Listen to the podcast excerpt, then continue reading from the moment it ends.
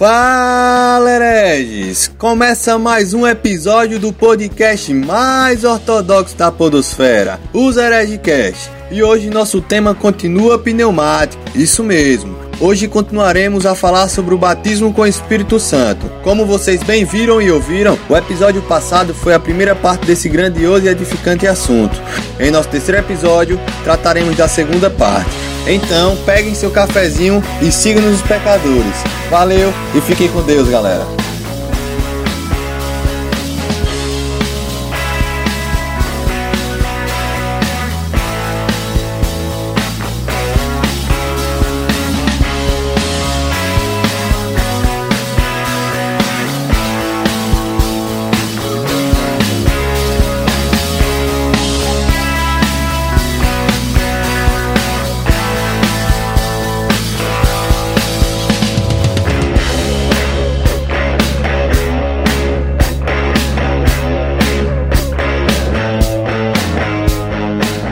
Vamos para o primeiro ponto do segundo bloco.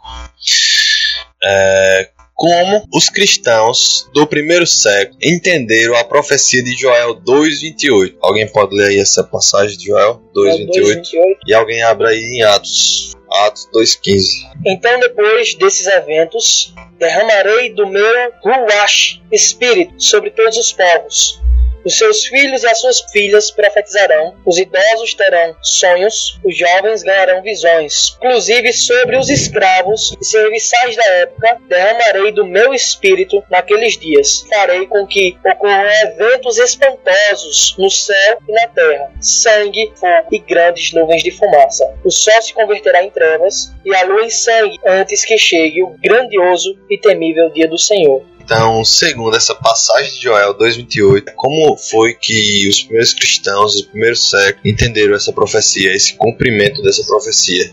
No livro de Atos, capítulo 2, a partir do versículo 15, diz assim: Estes homens não estão embriagados como vim dispensando, sendo esta a terceira hora do dia. Mas o que ocorre é o que foi dito por intermédio do profeta Joel. E acontecerá nos últimos dias, diz o Senhor, que derramarei do meu espírito sobre toda a carne. Vossos filhos e as vossas filhas profetizarão. Vossos jovens terão visões e sonharão os vossos velhos. Até sobre os seus servos e sobre as minhas servas derramarei do meu espírito naquele naqueles dias e profetizarão. Como foi que os cristãos do primeiro século interpretaram a profecia de Joel? Pedro aqui está interpretando a profecia de Joel e ele está explicando o fenômeno que aconteceu em Atos, capítulo 2. O que aconteceu em Atos, capítulo 2? Pentecostes. Jovens, línguas repartidas, homens que vinham de vários lugares do mundo, receberam o Espírito Santo e começaram a falar em línguas. E Pedro usa o livro de Joel, profeta Joel, para falar de sonhos, falar de revelação e falar de profecia. Como foi que Pedro interpretou? É interessante a ideia de Pedro, porque se você ler Joel, não tem línguas em Joel. Joel não fala em línguas. Mas Pedro associa a profecia de Joel como sendo um cumprimento ou uma explicação do que está acontecendo em Pentecostes. Por quê? Porque a língua, que é o dom de línguas, ele só faz sentido se houver intérprete. Quando a língua ela é interpretada, ela se torna ou ela se equivale à profecia. Então, as línguas que estavam sendo faladas em Atos 2 e as pessoas estavam ouvindo as grandezas grandezas de Deus em suas próprias línguas maternas, Pedro diz, usando Joel, que o que estava acontecendo em Pentecostes era uma internacionalização do reino e da graça de Deus. Olha que coisa interessante. O que é que está acontecendo em Atos capítulo 2? Aquilo que era restrito a Israel na antiga aliança, no Antigo Testamento, para ser povo de Deus, para ter um relacionamento com Deus, você teria que ir para Israel, você teria que buscar um profeta, você teria que buscar buscar um sacerdote e você teria que se adequar à lei mosaica. Era assim que funcionava a coisa no Antigo Testamento. Naamã foi até Israel para buscar o Deus de Israel e receber a cura. No Antigo Testamento, a questão era física, a questão era territorial e a questão era geográfica. O profeta via, trazia a palavra de Deus, trazia a mensagem, depois ele ia embora e levava com ele a palavra e a mensagem. Por quê? Porque o profeta é o homem da revelação. Aí Pedro pega uma profecia de Joel e ele interpreta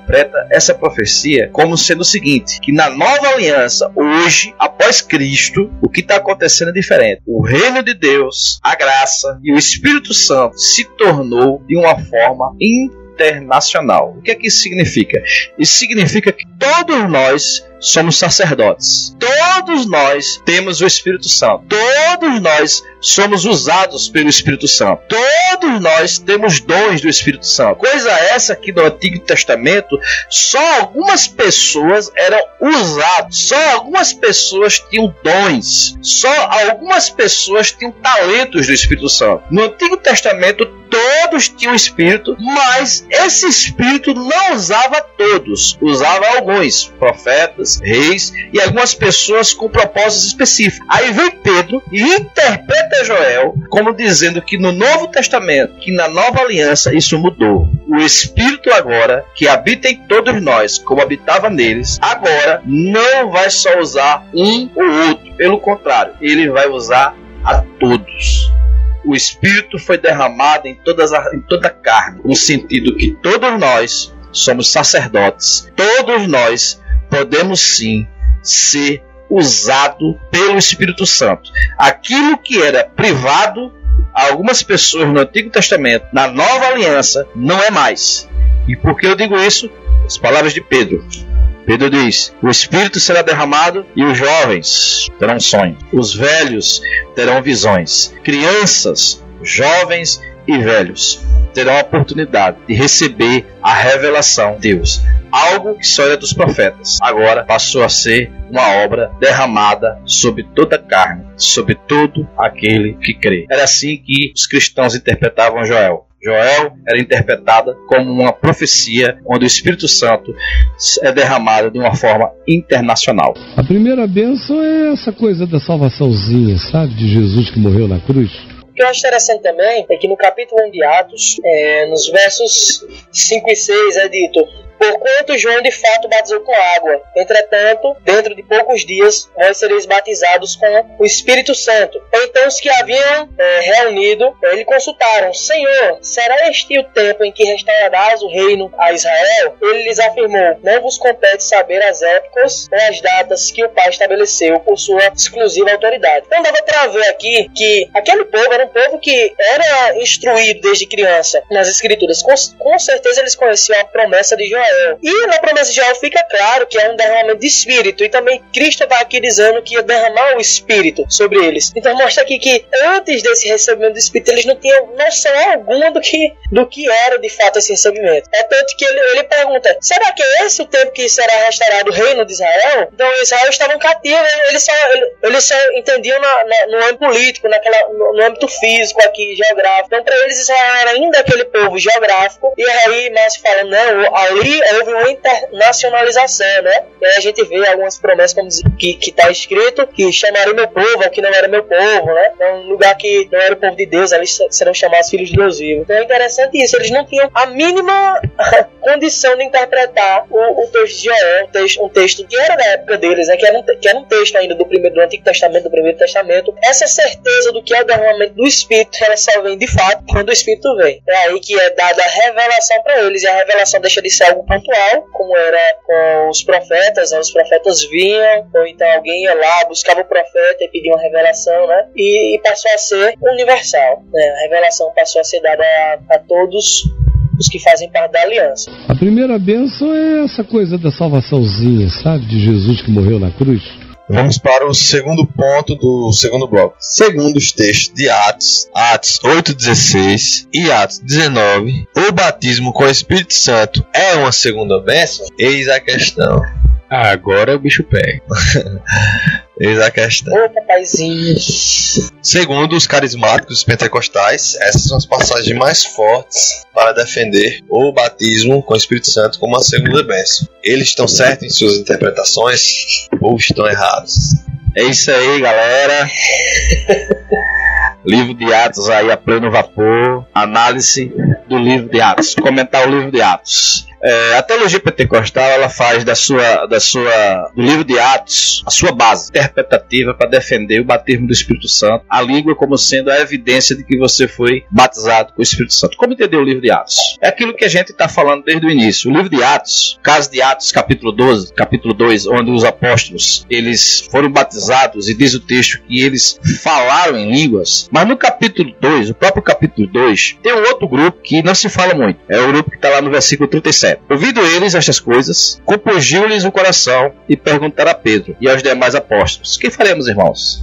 Respondeu Pedro: Arrependei-vos e cada um de vós será batizado em nome de Jesus Cristo para a remissão dos vossos pecados e recebereis o dom do Espírito Santo. versículo 41 diz, 41 diz: Então os que lhe aceitaram a palavra foram batizados, havendo um acréscimo naquele dia de quase 3 mil. Então os pentecostais eles falam do primeiro grupo, que é o grupo dos apóstolos, e os 120, que eles falaram em línguas. Mas esse segundo grupo, tá lá, o grupo de 3 mil, que Lucas narra e registra aqui para nós, não se fala do fenômeno de língua. Pelo contrário, você vê Pedro dizendo que se você se arrepender e crer, vai acontecer com você a mesma coisa que aconteceu conosco. Se você andar mais um pouquinho em Atos capítulo 4, versículo 2 e 3, diz assim: Ressentindo-os por ensinarem eles o povo e anunciarem em Jesus a ressurreição dentre os mortos, e os prenderam, recolhendo-os ao cárcere, até o dia seguinte, pois era tarde. Muitos, porém, dos que ouviram a palavra, a aceitaram, subindo o número de homens a quase 5 mil. Mais uma vez, Lucas narra em Atos capítulo 4, versículo 4, que o número de convertidos cristãos agora tinha subido para mais de 5 mil. Mas Lucas não narra o fenômeno do falar em línguas. E a gente poderia acrescentar mais. Lídia, capítulo 16, no livro de Atos, diz o seguinte a respeito desse fenômeno de falar em línguas como sendo um sinal, uma evidência de falar, de ser batizado com o Espírito Santo. Atos, capítulo 16, versículo 14. Certa mulher chamada Lídia, da cidade de Tiatira, vendedora de púrpura, temente a Deus, nos escutava. O Senhor lhe abriu o coração para atender às coisas que Paulo dizia. Depois de ser batizada, ela e toda a sua casa nos rogou, dizendo: Se julgais que eu sou fiel ao Senhor, entrai em minha casa e aí ficai. E nos constrangeu a isso. Então nós vemos Lídia ouvindo o evangelho, recebendo, crendo, mas não falou em línguas. Capítulo 16 tem um outro caso, que é o caso do carcereiro, versículo 32. E lhe pregaram a palavra de Deus e a todos de sua casa. Naquela mesma hora da noite, cuidando deles, lavou-lhes os vergões dos açoites, e a seguir foi ele batizado, e todos os seus. Então, levando-os para sua própria casa, lhe pôs a mesa, e com todos os seus manifestava grande alegria por terem crido em Deus. Lucas também não fala que o carcereiro falou em línguas. E o último caso é o caso do etíope, a quem Filipe evangelizou. Está lá em Atos, capítulo 7, versículo 36. Seguindo eles caminho fora, chegando a, ser, a certo lugar onde havia água, disse o eunuco: Eis aqui água. Quem me impede que eu seja batizado? Então veja só, para vocês entenderem, esse texto aqui serve para explicar o que eu estou querendo dizer com tudo isso. O livro de Atos é uma narrativa histórica onde Lucas está registrando a ação do Espírito Santo. Os conservadores, os reformados, interpretam o livro de Atos da seguinte forma: nós não podemos construir doutrinas em cima do livro de Atos. Pelo contrário, as doutrinas têm que ser formadas nas epístolas e deve ser analisada no livro de Atos. Os pentecostais, eles usam o caso de Atos 2, Atos 8, Atos 9 e Atos 19 para explicar o, o batismo com o Espírito Santo como sendo o fenômeno de falar em língua. Se o livro de Atos for utilizado como padrão, Veja o que é que Felipe diz aqui. Eis aqui água. Quem me pede que eu seja batizado? Hoje, nas denominações, Felipe não poderia batizar esse camarada, porque era diácono.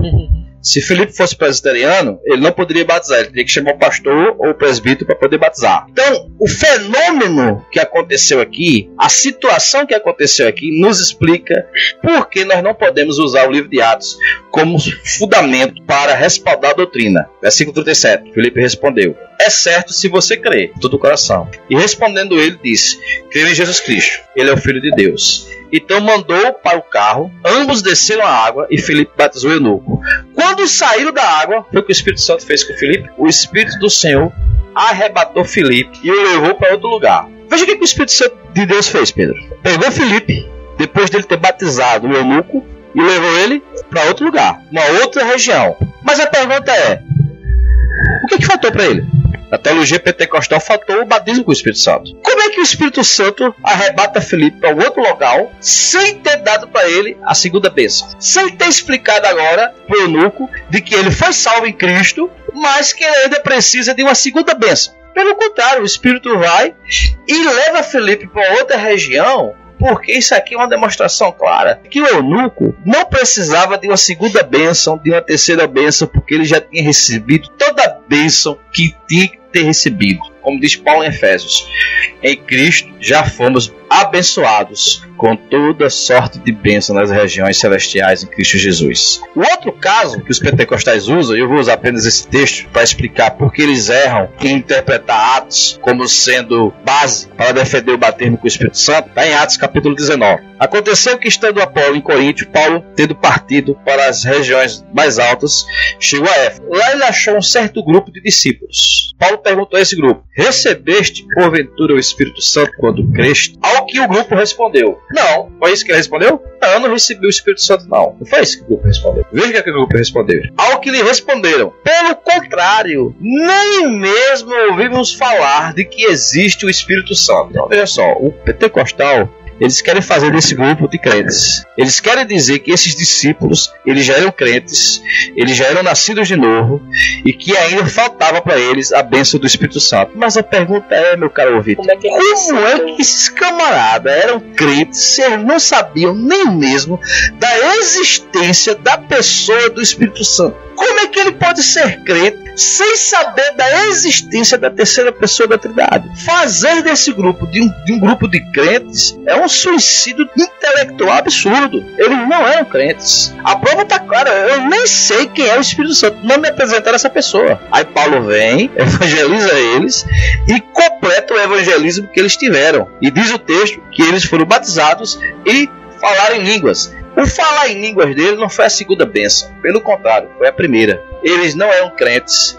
Então, o livro de Atos não pode ser utilizado para defender um batismo com o Espírito Santo como sendo uma segunda bênção. Por quê? Porque é uma narrativa histórica. Quando a gente vai para as cartas, e eu finalizo com 1 Coríntios, capítulo 12, que diz assim, ó, 1 Coríntios 12, versículo 13. Pois em um só Espírito todos nós fomos batizados em um corpo, quer judeu, quer grego, quer escravo, quer livre. A todos nós foi dado beber de um só Espírito. Então o Novo Testamento ensina claramente todo aquele que crê em Cristo já foi batizado com o Espírito Santo. O batismo com o Espírito Santo não é uma bênção que você vai receber daqui a um mês, dois meses, três meses ou um ano. Não, o batismo com o Espírito Santo você recebe assim que você aceita Cristo.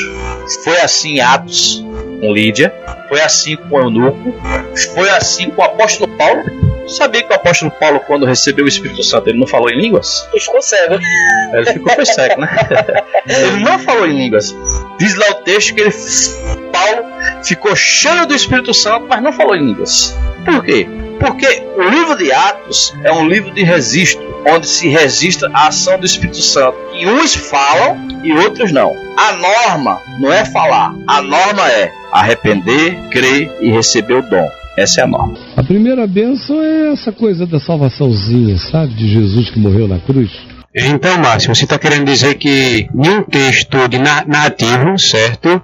Não podemos, não é seguro que se extraiam doutrinas de textos narrativos, como o livro de Atos, por exemplo, mas é mais seguro extrairmos doutrinas nas repetições dos textos normativos, como as cartas de Paulo, por exemplo, que ele manda, orienta a igreja a fazer de determinada maneira e não fazer de outra maneira. Só que os teólogos pentecostais e não pentecostais também argumentam o quê? Lucas estava, estava registrando tanto seu evangelho como o livro de Atos, ele apenas não estava registrando algo histórico, mas também algo histórico doutrinário. Lucas tem uma mente teológica também ao escrever Atos e o Evangelho de Lucas. Então, segundo esses teólogos, não se pode separar as duas coisas. É um evento histórico, mas Lucas também era um teólogo, era um cristão. Então, logicamente, ele estava movido, escrevendo aquela história, movido por premissas doutrinárias, teológicas. Então, esse é o argumento que eles usam para dizer que pode sim usar passagens de Atos como textos normativos para a igreja de hoje.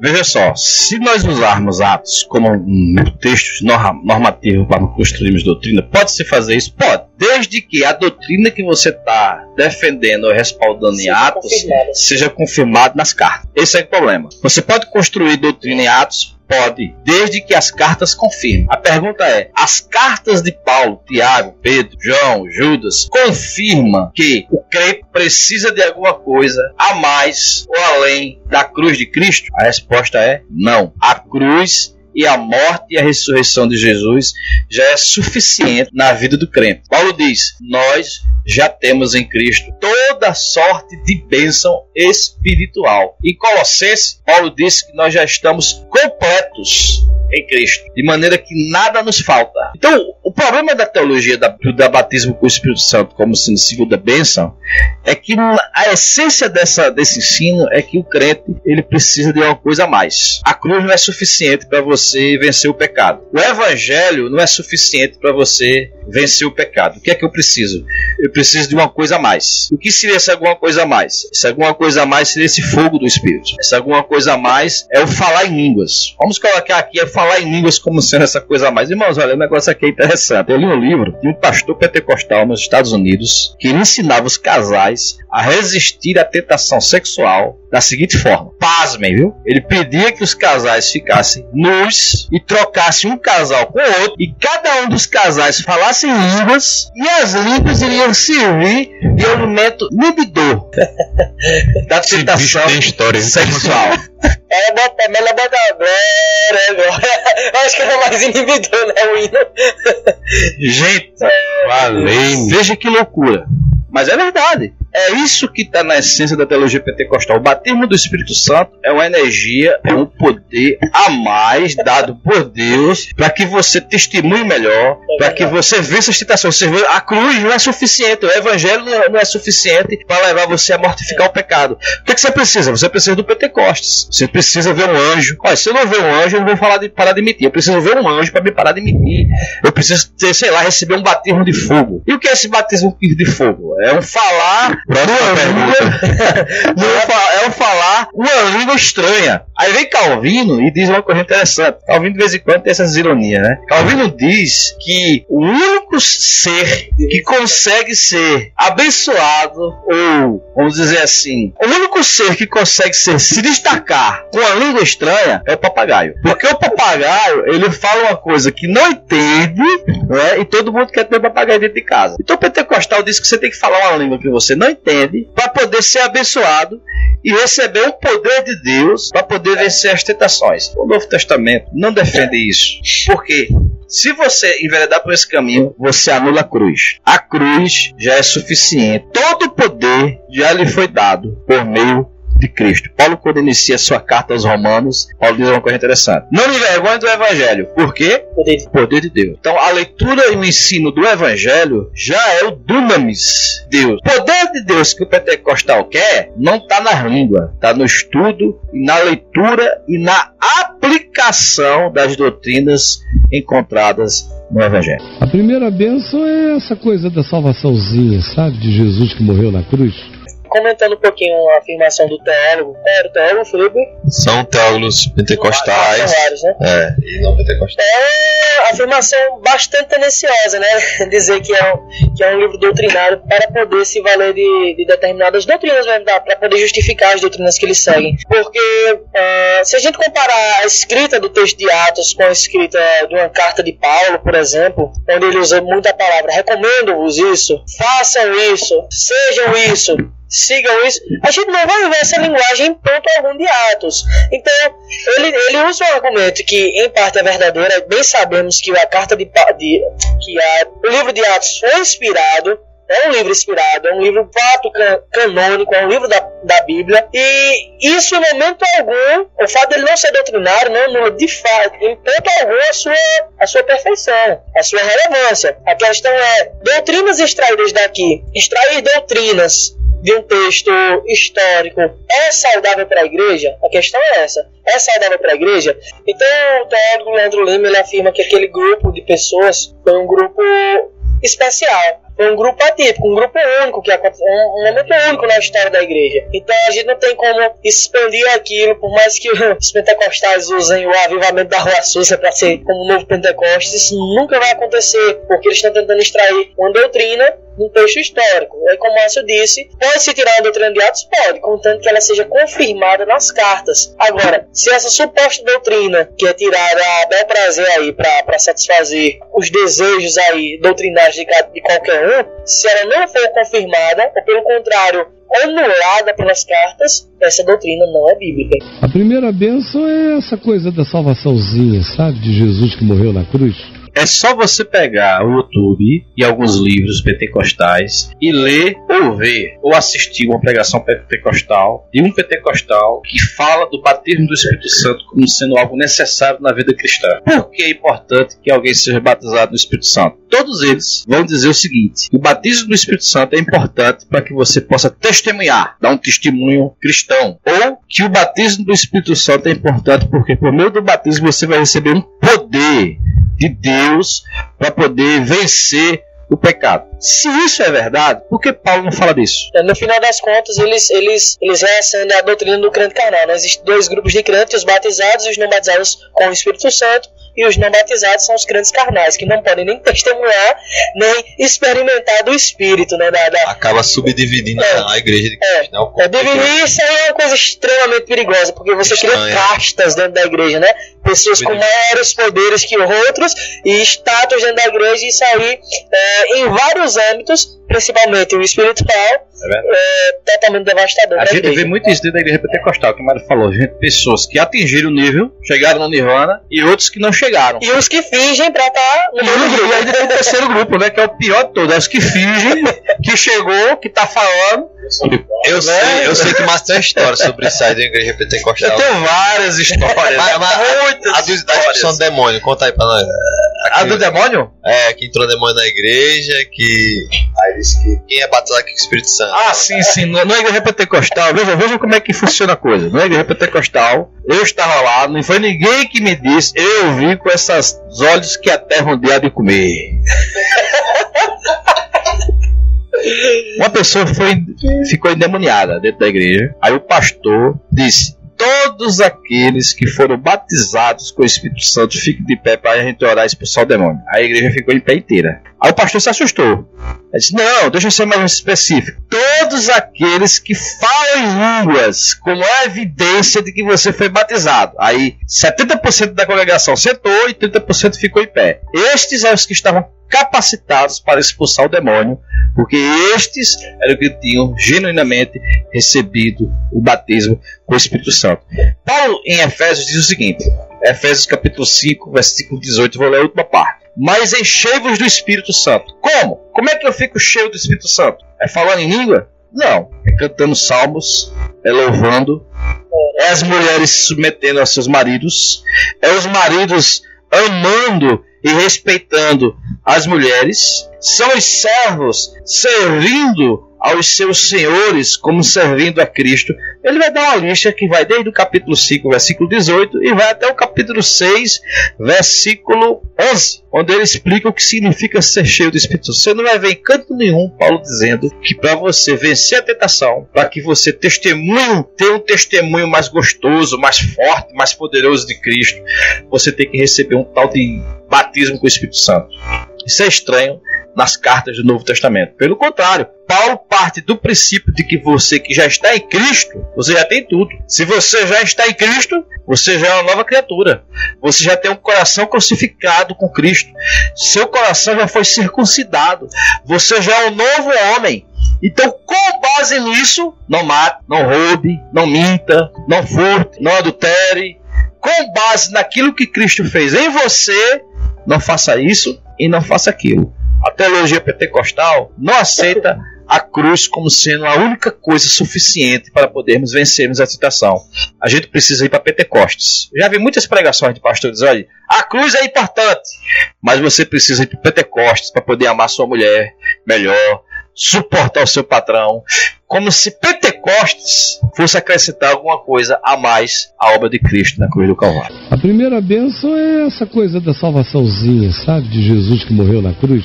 Interessante o argumento de Sinclair Ferguson. O argumento dele em cima de Atos dos Apóstolos. Ele vai falar o seguinte: vou ler exatamente o que ele disse. Nos Atos de Lucas, como já argumentamos, o Pentecoste é retratado como um evento histórico redentivo. O livro de Atos ele não carece de um intérprete primariamente como existencial e pneumatológico, mas como escatológico e cristológico. Por sua própria natureza, ele faz parte do caráter decisivo, uma vez para sempre, de todo evento que envolve Cristo, morte, ressurreição e ascensão. Neste contexto, os Atos dos Apóstolos é, é não tanto atos do Espírito Santo, mas os atos contínuos de Jesus Cristo através do Espírito Santo. Ou seja, qual é o papel do Espírito Santo? É acrescentar alguma coisa à obra de Cristo ou é pegar a obra de Cristo e aplicar na sua vida.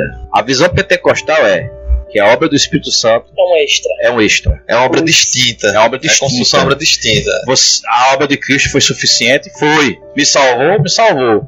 Mas não tem poder nenhum para que eu dê um testemunho mais. Para que eu vença as tentações. A cruz apenas me salva do pecado, mas não me possibilita poder nenhum para vencer o pecado. Quem vai me possibilitar? O tal batismo com o Espírito Santo. A primeira bênção é essa coisa da salvaçãozinha, sabe? De Jesus que morreu na cruz. E vamos partir para o primeiro e último ponto do terceiro bloco. Em que de fato consiste o batismo com o Espírito Santo? Ele é um batismo com fogo? E quais as verdadeiras marcas de um homem batizado com o Espírito Santo? Bom, eu diria de forma simples e clara que batismo com o Espírito Santo é a conversão é a conversão de um homem. O homem se converte, ele só pode se converter porque o Espírito Santo antes é, adentrou e o convenceu do pecado, da verdade, do juízo. Sem isso, é, sem essa ação primária do Espírito, não há conversão. Então, é necessário que o Espírito Santo nos invada para que a gente se converta de fato. E aí, o batismo com o Espírito Santo é, é, é, a mesma coisa que o batismo com fogo. O batismo com fogo é uma coisa boa. Então a gente, a gente vai ver é, um trecho que fala disso no livro de Mateus, capítulo 3. Deixa eu abrir aqui. Mateus, capítulo 3, versos 11 e 12. É dito: Eu, em verdade, vos batizo com água para arrependimento. Mas depois de mim vem alguém mais poderoso do que eu, tanto que não sou digno nem de levar as suas sandálias. Ele vos batizará com o Espírito Santo e com fogo. Ele traz a pá em sua mão e separará o trigo da palha. Recolherá no celeiro o seu trigo e queimará a palha no fogo, que jamais se apagará. Então é bem interessante que é um costume da doutrina pentecostal enfatizar o batismo com fogo, como uma segunda bênção, como uma coisa boa, né, fazendo alusão aqui às línguas como de fogo, que é dito em Atos, né, mas não é nem, em Atos não diz nem que é língua de fogo, né, diz, é, eles viram línguas como de fogo, falando da presença propriamente dita do fogo. E aí, é dito aqui no texto que ele vos batizará com o Espírito e com fogo. E aí, o que seria? Seria a mesma coisa? Seria só uma confirmação? O batismo com, com o Espírito e com fogo a mesma coisa? O texto só enfatiza usando a palavra fogo? Bom, no verso 12 é dito que ele traz a palha em sua mão e separará o trigo da palha, fazendo alusão, alusão aqui ao joio e o trigo. Né? Ele vai ele vai separar o que é bom e o que é ruim. Ele separará o que é bom e o que é ruim. Né? Os crentes dos descrentes. Onde ele recolherá o trigo, ele ajuntará a sua igreja. Mas ao mesmo tempo, ele queimará a palha. A palha é aquilo que não serve. Ou seja, Deus, que é justo, que é perfeito, ele dá a salvação mediante o batismo para os crentes e a condenação por intermédio do fogo para os ímpios. E a gente vê isso bem, bem claro, bem nítido no, no texto de Mateus, capítulo 3. Então, o que de fato é o batismo com o Espírito Santo? É a conversão, é a conversão de um justo. Quando o homem, um ímpio, um pecador, se converte. O Espírito Santo batiza e o convence do pecado, da verdade do juízo. E aí, a demonstração disso é que ele deixa de praticar as obras da carne, que são muitas, idolatria, idolatria, avareza, inimizade, porfia, e passa a apresentar o fruto do Espírito. Não é os que é um só, o fruto do Espírito. Então, quando ele se converte, ele deixa todas aquelas obras más que era uma regra em sua vida, ele só sabia fazer aquilo e passa a apresentar o fruto do Espírito. Então, essa é a verdadeira marca de alguém que foi convertido, que foi batizado com o Espírito Santo. Não as línguas, não as profecias, mas sim que ele tem uma mudança de vida. Ele passa a praticar o fruto do Espírito. Se ele roubava, ele não rouba mais. Se ele adulterava, ele deixa de adulterar. E por aí vai. Isso se segue em todos os outros pecados, porque somos a cada dia aperfeiçoados por Deus mediante o Espírito Santo. É, Dean Carso, que é um exegeta conhecido aqui por nós, tem vários comentários traduzidos por o português. Ele também tem, se eu não me engano, o comentário em Mateus, pela Vida Nova, não é isso? Ele vai comentar o seguinte, em Mateus 3,11, que é a passagem que, que Mário leu. Ele vai falar que onde encontra-se a preposição com, no original grego, não aparece antes da palavra fogo. Ele vai falar que isso possivelmente poderia ser traduzido da seguinte forma: batismo com Espírito Santo, ou seja, fogo. O que, é que ele quer dizer? Ele quer dizer, Mário, que o batismo do Espírito Santo e o batismo do, com fogo é a mesma coisa, é o mesmo batismo. Então, o que é que Carson levantou ao interpretar esse texto? Levantou que ao crente ser batizado com o Espírito fogo, ele está recebendo uma segunda bênção. Como é que você trataria desse problema que Casson nos trouxe a interpretar essa passagem? A maior das apelações. Tá vendo aí, ó? Tá vendo aí? É, é a apelação forte, né? Porque aqui eu acho que ninguém fala grego. Apesar que a gente às vezes fala uma besteira, mas não é grego não. Ó, o que ele tá. O que ele tem que explicar não é a falta da preposição, que ele tem que argumentar não é a falta da preposição. preposição. Se ele está dando aqui um exemplo de que o batismo, o batismo com o Espírito Santo e com o fogo é o mesmo, ele tem que explicar o verso 12 que diz que ele recolherá o seu trigo no celeiro, mas ele queimará a palha no fogo que jamais se apaga. Então, se fogo aqui for uma expressão boa, ele tem que admitir que a palha, que é uma coisa que não serve para nada, são crentes. E que ao mesmo tempo ele vai queimar esses crentes durante toda a eternidade esse fogo não se apaga. Então, Mas tem crente que quer ser queimado. É, aí deixa o bichinho ser testado aí que tem uma coisa bem estranha. É, é, literalmente fogo estranho na igreja, esses crentes que querem ser queimados. Então, o que o caso está faltando explicar é o fogo que não se extinguirá e que queimará a palha por toda a eternidade. Exatamente no verso seguinte, ou então ele tem que dizer que há duas conotações também diferentes para fogo, o que é bem complicado. A primeira bênção é essa coisa da salvaçãozinha, sabe? De Jesus que morreu na cruz.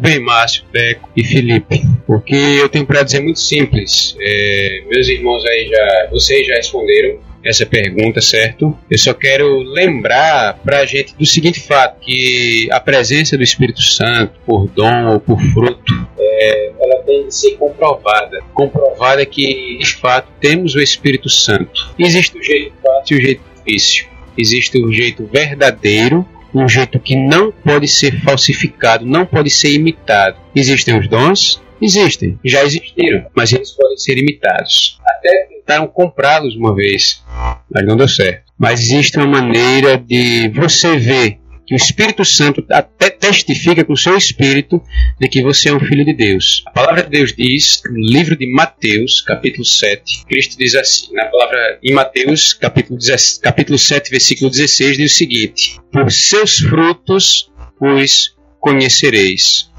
Porventura, colhem-se uvas dos espinheiros ou figo dos abrolhos? Então, como é que conhecemos que somos filhos de Deus e como é que conhecem as pessoas que nós somos filhos de Deus? Não é pelos dons, é pelos frutos do Espírito Santo. Quais são os frutos do Espírito Santo? Vamos para Gálatas, capítulo 5, a partir do versículo 22. Mas o fruto do Espírito é amor, alegria, paz, longanimidade, benignidade, bondade, fidelidade, mansidão, domínio próprio. Contra estas coisas não há lei, e os que são de Cristo crucificaram a carne com as suas paixões e concupiscências.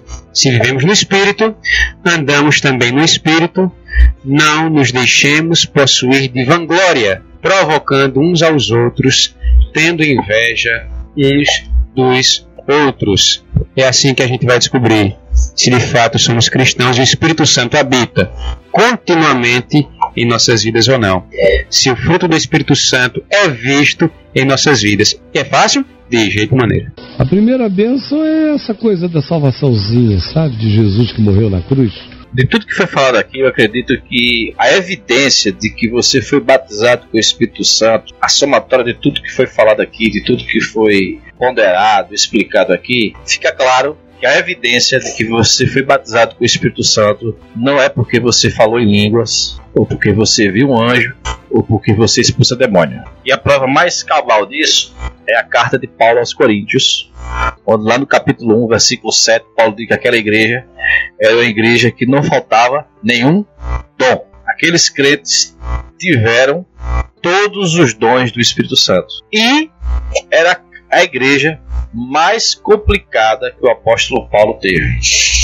Era um crente lá que tinha um caso com a madrasta, era outro que estava colocando um crente que estava colocando o outro na justiça. Era um crente que tinha dinheiro e que levava comida e comia primeiro, e o outro que não tinha dinheiro e que não levava comida ficava vendo navio.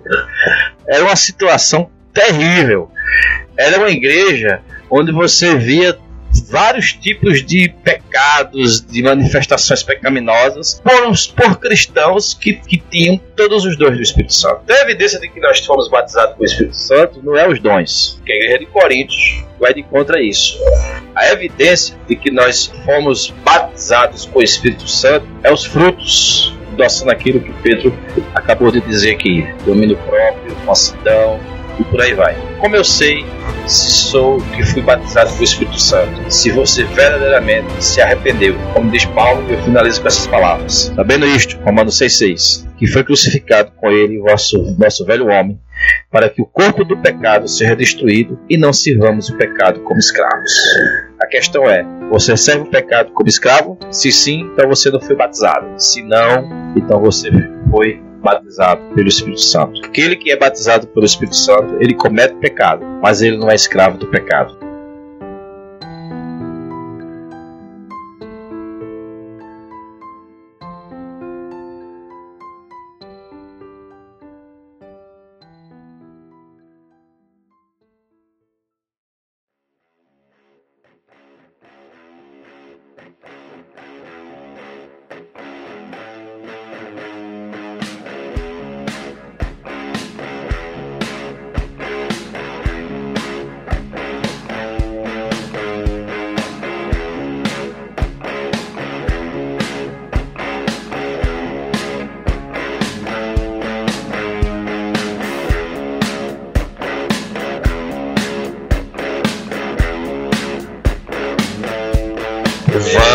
Vamos para o FI e agora entramos nos Os Herege Indica. Os Herege Indica hoje o quê? Primeiro aí, Márcio pode indicar?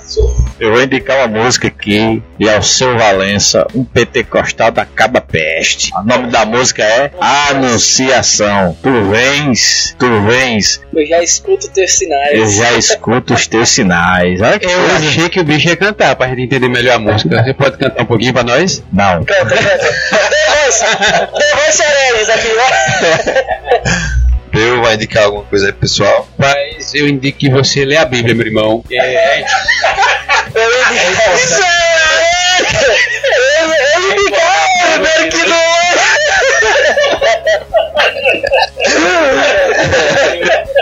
Vou indicar a leitura de Atos de novo, quando eu avisando, né? Tudo Pode indicar, Mara. Eu sempre gostei de. Vou indicar uma série pra galera assistir. Investigação Criminal tem uma série que tá bastante interessante da Netflix de investigação criminal, tá na primeira temporada, Mind Hunter.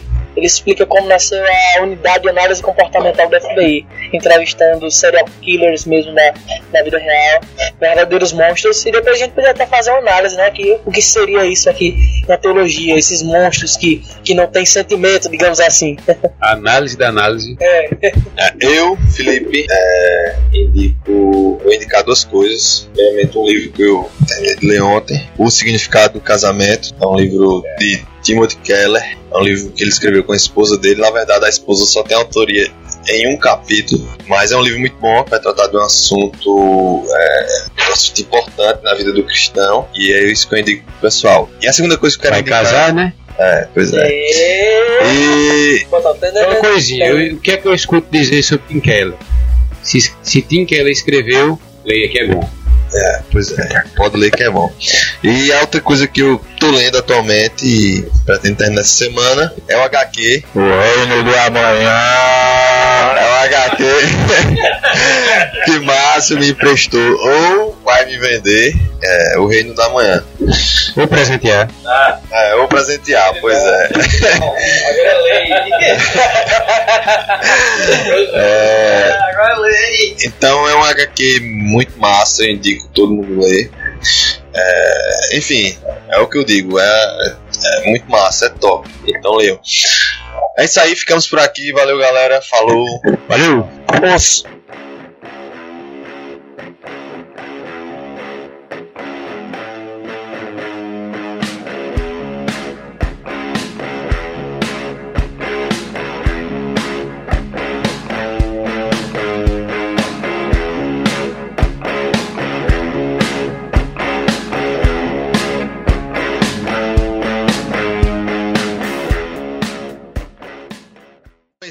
Carson, que é, como nós conhecemos, um grande exegeta do Novo Testamento, ele, no seu comentário,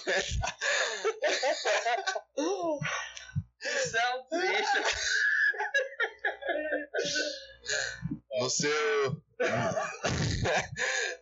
Deixa eu trazer os caras, vai estar descascando os caras aqui. Vai, bota aí, Pergunta aí pra gente responder da, o tiro.